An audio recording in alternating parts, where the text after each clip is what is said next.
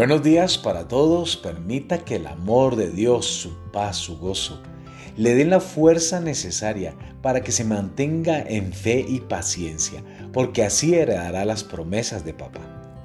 Quiero iniciar con Juan capítulo 3 verso 16. Nos dice, porque de tal manera amó Dios al mundo que ha dado a su Hijo unigénito, para que todo aquel que en él cree no se pierda, mas tenga vida eterna.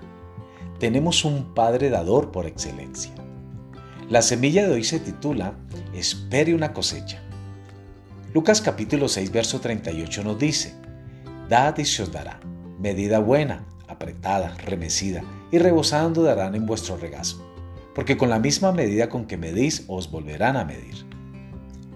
Dad y se os dará. Esas palabras salieron directamente de la boca de Jesús. No obstante, hay muchos creyentes que se niegan por completo a creerlo y a hacerlo. Tienen la idea equivocada de que es un error esperar recibir cuando se da, pero la verdad es que es un error no hacerlo. ¿Qué pensaría usted de un agricultor que siembra la semilla y luego deja que su cosecha se pudra en el campo? Creería que es un tonto, ¿no es así? Y si lo hubiera hecho cuando otros sufrían de hambre, usted pensaría que ese agricultor sería responsable de un delito. Bueno, es igual de irresponsable dar semillas en términos económicos y no esperar la cosecha que Dios prometió. Especialmente cuando esa cosecha podría ayudar a llevar el Evangelio a gente que tiene hambre espiritual.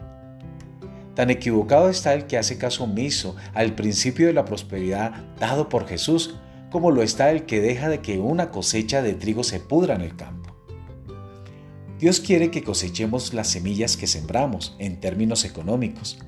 Él desea que estemos preparados para no tener que pedir ayuda para nosotros, sino que teniendo siempre en todas las cosas todo lo suficiente, abundéis para toda obra buena. Eso está en 2 Corintios capítulo 9, verso 8. Su deseo es que tengamos en abundancia, no para que lo guardemos egoístamente, sino para que demos generosamente. La próxima vez que usted dé, no tenga miedo de esperar una cosecha. Espere con fe la recompensa económica que Jesús prometió.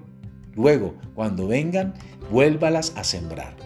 Mantenga en circulación la corriente del dar y recibir para que el Señor pueda bendecir al mundo por medio de usted.